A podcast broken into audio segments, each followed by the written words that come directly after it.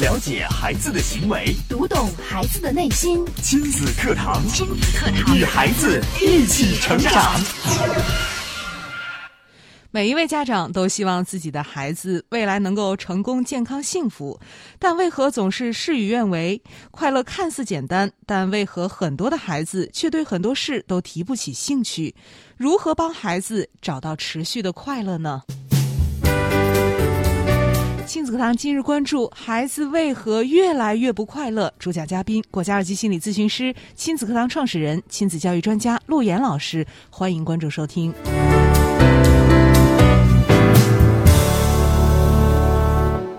我是主持人潇潇，我们有请今天的嘉宾陆岩老师。陆岩老师好，大家好，亲子课堂的各位亲友，九三一的各位听友，大家好。嗯，今天陆岩老师抛给我们一个问题，就是孩子为什么越来越不快乐？也给大家说到这个问题啊，嗯你快乐吗？嗯，回答很简单，我很 快我乐。很快乐。你真的快乐吗？呃，我们是一档家庭教育的栏目啊，大家都知道，我们做家庭教育有一个核心的根本，就是看似我们是在对孩子，其实我们所有的目标都是对家长。对，呃，这么说吧，想要去教育好一个孩子的根本是这个家长是怎么样的一个人、啊，他是怎么样的一个生活状态，就决定了孩子。是我们往往把目标弄错啊，会觉得，哎呦，孩子，你为什么这么不快乐？我希望你有很多的快乐，我给你创造各种各样的条件，但是你会发现很多的孩子还并不快乐。哦，哦，那么今天呢，我想跟大家来一块儿聊一聊，我们为什么会，呃，感受到快乐？嗯，然后我们如何让我们的每天的生活，放大一点说，就是我们的这个人生或者生命，能够有持久的快乐。对，其实让一个人快乐很简单，小孩儿拿到一颗糖的时候就会很快乐。对，啊，我们又今天挣了一笔不小的单子的时候，我们又挣钱了，嗯哪怕是点到了一个红包，挣了三毛、一毛 五啊，我们也会觉得挺嗯挺快乐。快乐。对，但为什么还不快乐呢？嗯，快乐看起来不难呢。呃，很多的歌曲都会讲快乐，是吧？嗯，呃，快乐其实是一个很简单的东西，啊对，好像是一个很简单的东西。嗯，但是呢，我们越成长，好像越有更多的负担烦恼。嗯然后呢，越成长有更多的压力，对，然后呢，快乐可能就会越来越远。嗯，我们先把孩子的快乐放一边啊，因为只有你快乐了，孩子才可能快乐。哦，我们先说说家长的 快乐。就是你快乐吗？嗯，啊，一个人快乐很简单，但是持续的快乐、有意义的快乐，才能够让一个快乐变得持久。也就是你每天当你睁开眼睛的时候，嗯你是为了这一天的口粮吗？嗯，你还是为了明天的口粮，哦，你还是为了让自己的每一天都有一个奔头，嗯也就是我们有一个目标。嗯，什么是真正的快乐呢？真正意义的快乐呢，是有意义的快乐，是一种幸福的状态，哦，就是你是一个对生活一直有着一个目标，一嗯直有着自己向往要做的，就是自己很清楚自己要去向哪里，你才会快乐。对，你有一个非常幸福的小船，这个小船上有各种各样的吃的，但每天就飘在大海，随着这个大海随波逐流。你觉得这个人会快乐吗？嗯没有目标，没有目的，我觉得他很难获得持久的快当乐。然，我们直接这么一想，我们简单直接的嗯想，哦，好快乐呀！你就让我飘，你可以飘上一周。嗯当你飘上一句一个月的时候，即便你的生活再富足，嗯，人也都会去找事情的，觉得没意思呀，人会人会找事儿的哦。 会找事 儿。我们说这个找事儿不是去找麻烦事儿，而是嗯去找一些有意义的事情。哦所以人是一个寻求意义的动物，嗯它不是一个单纯的一个生命的动物，嗯，它是一直在找意义的。哦，所以这也就是我们的驱动力。嗯，我们为什么要生活？我们生活的意义，你说人为什么要活着？要活着，就是要嗯找一种意义，就是你活的意义。就不是说单纯活着就行了。是你说，如果简单，我说我单纯就是为了钱，是我们每个人可能都要为了自己的生存，每天去做很多的努力。对但是如果做的这件事情让你特别的痛苦，嗯痛苦并且你是没有积累的，你并没有目标，嗯，那么这种快乐都会变成一种自己的一种压力和是痛苦。就是那些活不下去了，觉得想要结束生命的人，可能他们内心就是这种感受。，对，即便他可能也在每天辛苦的奔波，嗯，但是他会越奔波越心累。对，那么我们在好说完了我们自己之后，我们是不是回看一下我们的孩子？那如果他不知道学习的意义，他不知道我这种持持续的快乐从哪里来的话，你说他每天的学习，他每天看书，他每天做的那些功课，是不是特别的痛苦？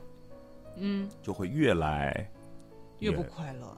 不快乐。嗯，所以呢，我想，呃，今天呢，我们就来找一找，就是从心理学、从科学的这个角度来看一看快乐从哪儿来，然后我们再从科学的角度来看一看，我们如何能够帮助孩子建立一步一步的快乐的感觉，让他在成长的过程当中找到有意义的快乐。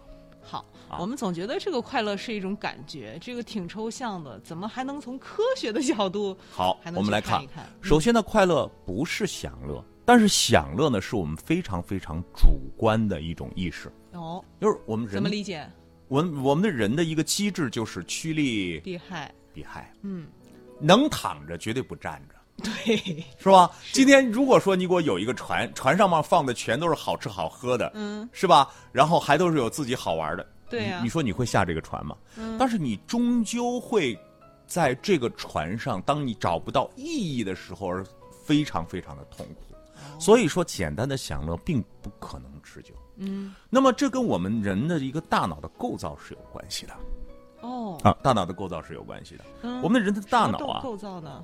比方说我们大脑，我们简单的一些神经元的链接，嗯，就是简单的神经元的链链接，包括我们能够感受到快乐因子的这些链接，它所在的位置和我们大脑前叶的这个位置不一样。哦我们大脑前叶会干嘛呢？就是它是一个非常有灵性、有悟性的，它要对快乐进行评价的。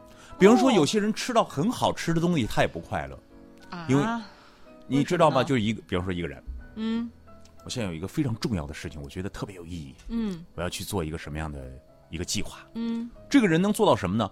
茶不思饭饭不不想，非你己给他忘弄食上了最好吃的放在那儿，他也觉得嗯没什么好吃的。嗯，看都不看，所以说，人对于快乐是有一个分别，就在人大脑前叶的这个部分。嗯，我们人在找什么？刚才我说人在找意义，意义而孩子可能并没有办法像咱们这样来讲什么心灵鸡汤啊，讲人生道理啊，说我去找什么意义，他不会这样讲，但是他内心一定是有一个驱动力的，嗯，而这个驱动力是在他大脑当中能够刺激出来的。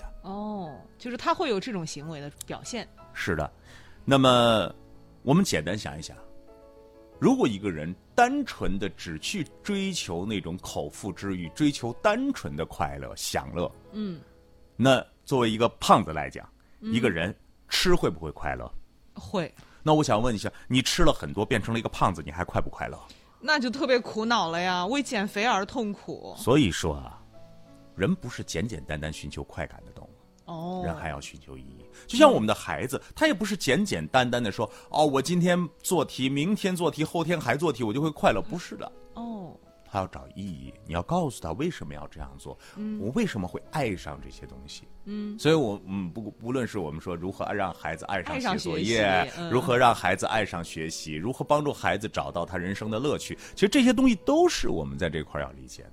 找意义。那么，在意义之前，我们看看我们的大脑是怎么样受刺激的。嗯，我们大脑当中呢有很多，大脑当中呢都是神经元的细胞，哦，神经细胞。嗯，那么神经元细胞和神经元细胞之间呢，通过这个树突啊，这个突柱啊，然后连连接，搭在一起，突触连接在一起，连接在一起是连接在一起了，可是它中间要传导信息呀、对，那么这种微信息、微电流的信息的传导是要靠一种化学物质的，什么话？就是神经递质哦，啊，这种化学物质。嗯，比方说现在我们也会经常听到啊，某件某件事啊，让它产生了很多的多巴胺对对对啊，让它产生了血清素，啊对对对，啊，让它产生了这种内啡肽，哇啊，是吧？ 嗯，那么这些是什么样的什么机物质制啊哎，嗯什么物质？今天我们从这几种物质来看看，我们该怎么样培养，让我们的孩子能够找到持续的快乐啊好，而不是简单哦，啊的。这个听起，来好像确实很科学了。呃，是到这个神经传递的机制。嗯，其实我们人体啊，我们之所之所以，比如面对一个事情，我们会产生要去做的一种快感。嗯除了神经的传导的这个地质之外呢，还有呢，就是我们基本的这个激素水平，对，这比个如说我这个我们能理解。肾上腺素、对对对，虚甲肾上腺素哦，啊。那么这些的激素水平呢，是在我们的血液当中贯穿我们的全身的。嗯，但是你要知道，全身都有一个司令部，就管理着这些激素。对，管理的你的身体的机能和你的呃，包括你的心肺调控。比方说，你要做一件非常让你觉得有意义的事情的时候，都会非常的激动，是吧？你要上台之心前跳加，它快会调整你。哦而调整的整个的大脑控制室呢，就在你的大脑的神经元连接上。嗯，啊，那么连接的这这几种机制呢，今天我们来讲四种，好，讲四种啊，呃，分别是多巴胺、嗯血清素，也就是五羟色胺嗯，啊、催产素、内啡肽。哦，我们来讲这几种物质它是怎么样去传导的。好，那么首先呢，我们来说说多巴胺，这可能是我们经常会听到的。对，我给多巴胺做了一个关键词的总结。多巴胺是一种什么样的物质？嗯，什么物质呢？多巴胺呢，四个字，叫行为奖励，行或者在为奖励，准确一点就是说行动，行动，然后奖励。嗯，这怎么理解呢？怎么理解呢？你比如说，当我们看到了一个非常新鲜的、刺激的、富有挑战的事情的时候，嗯，我们大脑就会分泌这种多巴胺。多巴胺，哦，一件小事，比嗯方说孩子、嗯啊，看见了一个呃小水坑，嗯想掉进想跳进去，嗯或者想要跳过去嗯啊，他就会马上面对这个行动的时候，嗯，他就激发了他的能量。哦，完成这个行动的时候，自然大脑就会给一个嗯，奖奖赏励奖赏赏机制。我做到了，做到了。哦，面对这些挑战，尤其是当我们面对我们的目标啊、我们的愿望啊，我们都会采取行动，嗯，并且呢，就在那个当下，你会有一个强烈的一种快乐。嗯，所以我们说什么呢？就是多巴胺这种神经递质呢，它是一种行动的驱动力。哦，你会发现，我们生活当中是不是越来越缺少行动了？每对，天道理很多，嗯为什么缺乏这种行动呢？嗯，多巴胺的这个分泌少了，太少了。嗯，实现一个目标之后呢，你会感到一种快愉悦乐，啊，它是激励你的心情，它是分泌快乐的因子。就我们都说多巴胺使我们快乐，这就是它整个使我们快乐的一个完整过程。那么多巴胺呢？如果我们给它更好的解释的话，就是它能够让人有主动的一个驱动力，嗯就是我要做事情，哦，并且呢，它的这个驱动力呢，会告诉大家，就是我做完这个事情之后，我一定会有奖励，嗯所以我把它理解就是叫做行动行动奖奖励。嗯我去行动，我有奖励。嗯，所以，如果孩子每天都行动，然后你都不给奖励，你就断绝了他多巴胺的多巴那胺个的嗯对分泌了因素嗯啊。当然，你可能不会造成他不去分泌多巴胺，嗯你可能没有这种传导，但是嗯长此以往，孩子的这种反应机制就丧失了。哦，他今天已经行动了，他已经跳过小水坑了，嗯然后你的你的反应是什么？很平看淡，多脏嗯，啊！你又在调皮。嗯啊，孩子今天很努力的写了一一一一一道题啊，把这一今天的作业写完了，可是你却说、做的是什么？嗯，你想一想，对于大脑神经来讲，那么告诉你的信号是什么？就是不要再做这件事情。哦，就是你你抑制了他对这种行动的欲望之后，他就不会不会产生快乐了。所以说我告诉你，玩住一个孩子是要懂得一个人基本的规律。那么哦第一条多巴胺的规律，我总结两个字的话，就叫嗯做趋利。趋利，人都是趋利的，嗯，问题是。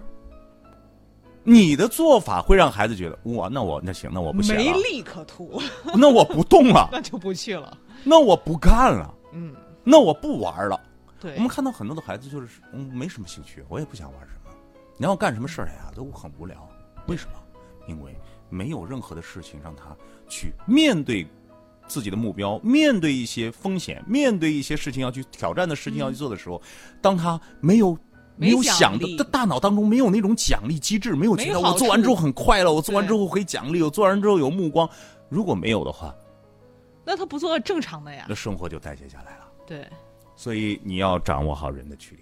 嗯，第二个呢，我们来说说血清素，这是一种什么物质呢？这又是一种什么样的物质呢？呃，如果分类的话，分阴阳啊，嗯，多巴胺应该属于阳性的部分，哦，而血清素呢，应该属于阴性的部分，嗯，多见怎么于理解女性。当然了，哦呃，咱们只是做大类的划分啊。嗯，为什么会说多见于女性呢？比方说，当你感到自己受到关注的时候，嗯，别人都说：“哎呀，潇潇长得真美啊。”嗯，给了你一句赞美，赞美哦，然后你这个时候呢，你这血清素的含量呢就会增加。哦，血清素含量的增加是因为什么呢？是因为自己产生了一个自我的认可和满足感。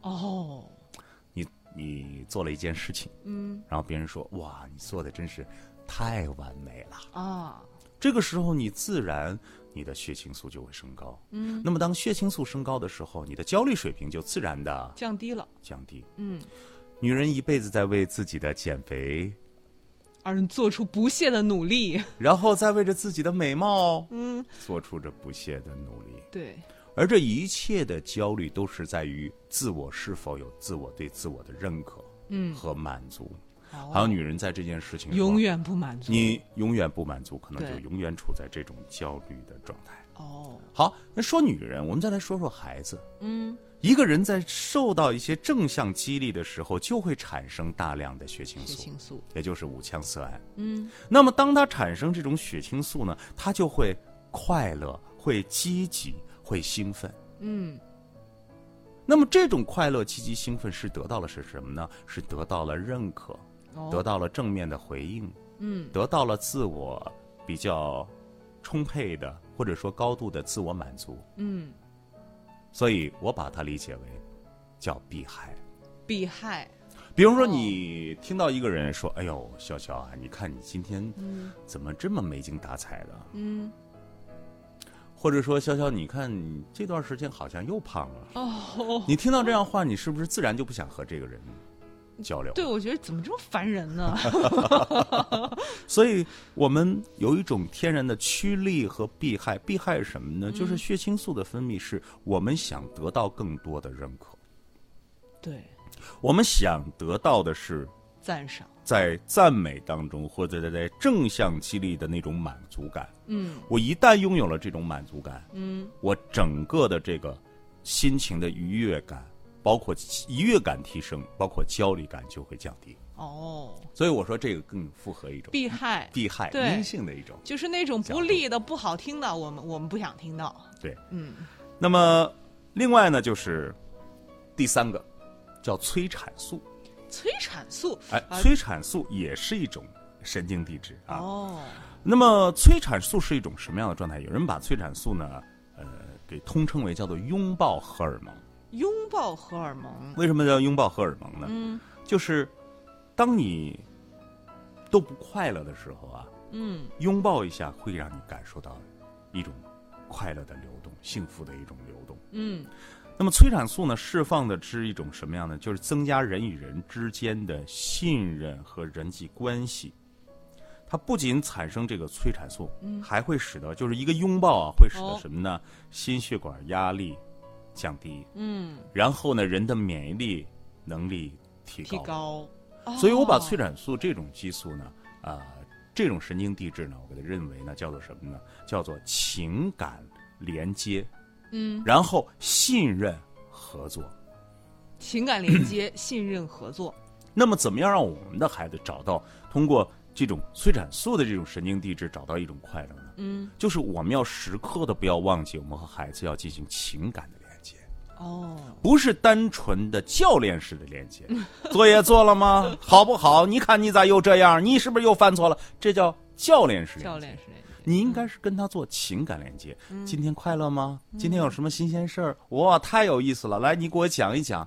哇，你还有什么想跟我说的？哇，我再跟你分享。这不这个过程当中，嗯，你的和孩子之间的这种持久的快乐力就会增强。哦，更重要的还有一个呢，就是信任合作。嗯，你跟孩子应该是一五个孩信子任怎么信任合作呢？嗯合作的关系，就是比方说你让孩子写作业，你要相信他要把这个作业写完。哦，一个不相信孩子能做完的，但你能，你只能坐在孩子旁边搬把椅子坐一辈子。对，当你一年级的是这样，我告诉你，当你高三的时候，你可能还得是这样。嗯，你不信任呐、你不信任，你会告诉陆老师说：“哎，陆老师，不是我非得要盯着他，是他真的没有 自主力，不是我说他不行，是他真的啊。”对呀、不行，那到底谁让他不行的？嗯，所以这种催产素的神经递质就告诉我们，人是要有持续的情感连接的，是要被信任，要在合作当中进行的。哦所以你是他的合作人、哦，你合是作伙伴，合作伙伴，并且这个合作伙伴呢，呃，我现在特别喜欢把这个我们所有的这些父母，你不是教练。你应该做的是什么呢？你应该做的是一个非常好的导游。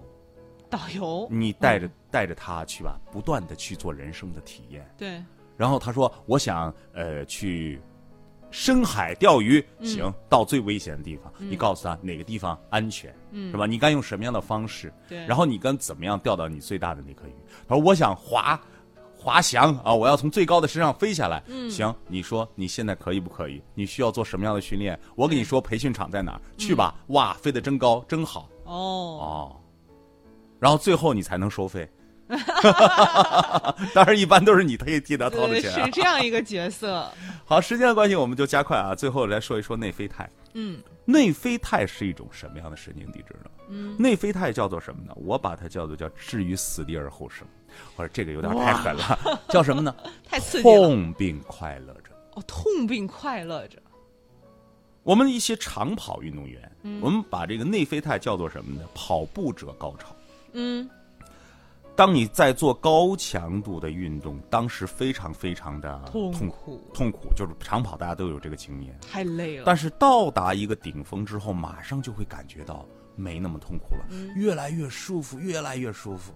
哦，人是有这样一种神经传导递质的一个原因的，就是当一个人进行了高强度的运动之后，你的肌肉当中的、你身体血液当中的糖的代谢已经基本都没了。没了，是吧？都已经用尽了，这个时候内啡肽就至于死，就是到达顶点的时候，它就迸发出来了，哦，让你体会到那种快乐的感觉。就是那个健身狂人们，我们都觉得健身好累，但是他们特别上瘾，是不是就这个内啡肽已经被激发出来了？其实内啡肽除了这种运动啊，你比方说你一些现在很多的一些这个年轻人爱吃火锅啊，就是辣的东西，刺激啊，刺激，那么辣你会快乐吗？快乐也是一样的原也是有内啡肽的作因，用，也是哦因为它刺非常的刺激。你像黑巧克力，嗯，那么那么苦，苦，你吃过纯黑巧克力没有？我吃过啊，嗯，特别的苦，特别苦，哎，但是你想吃，它刺激你的身嗯挺体。上瘾的。包括辛辣的食物也会促进你的大脑释放这种内啡肽。哦，辣到一定咖啡也是这对，样，嗯辣到一定程度，苦到一定程度的时候，怎么样？刺激你产生了这样一种因子。哦，所以，如果说叫做痛并快乐，或者更加准确的叫做能够发挥人的潜能。发挥潜能，比方说，我们持续做一件事情，嗯，我们的孩子能不能做到持续做一件事情？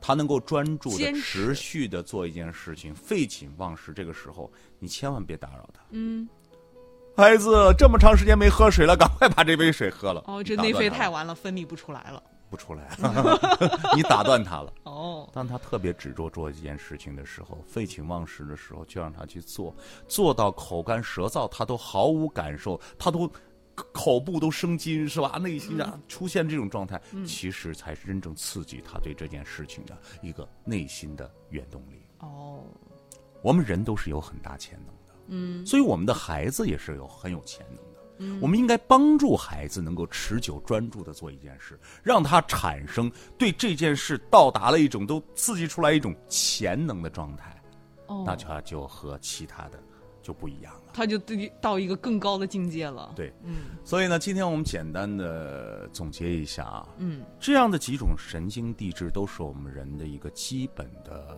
趋向的功能。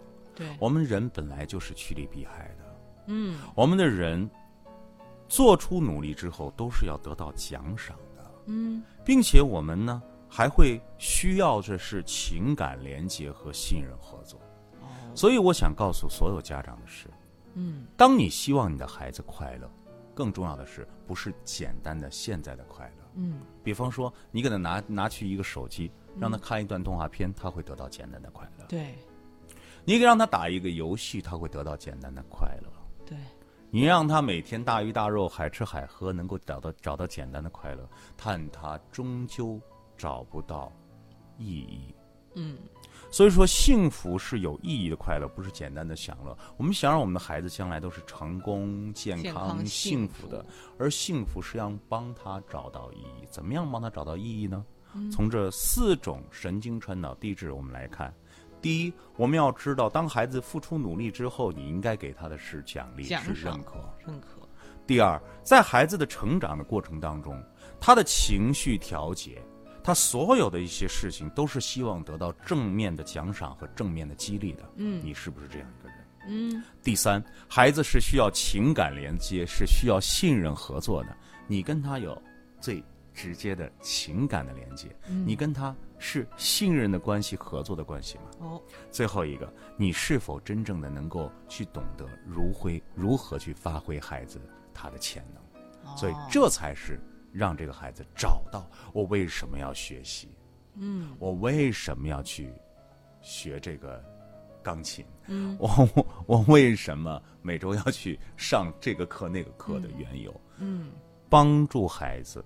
可能孩子现在还找不到，这是一个持久的。我们能够在持续的给他以支撑，哪怕他现在没有找到，你应该用这样的方式来对待你的孩子，孩子才能找到生活的意义。嗯，好，非常感谢陆岩老师精彩的讲解啊！陆岩老师今天也是这个通过非常科学的这四种物质，跟我们去剖析了，呃，孩子呃为什么会不快乐，如何才能让孩子得到真正的有意义的快乐？那看看时间，我们的今天的节目也暂告一段落了，也再次感谢大家的收听和参与。明天上午的十点钟，亲子课堂和您不见不散。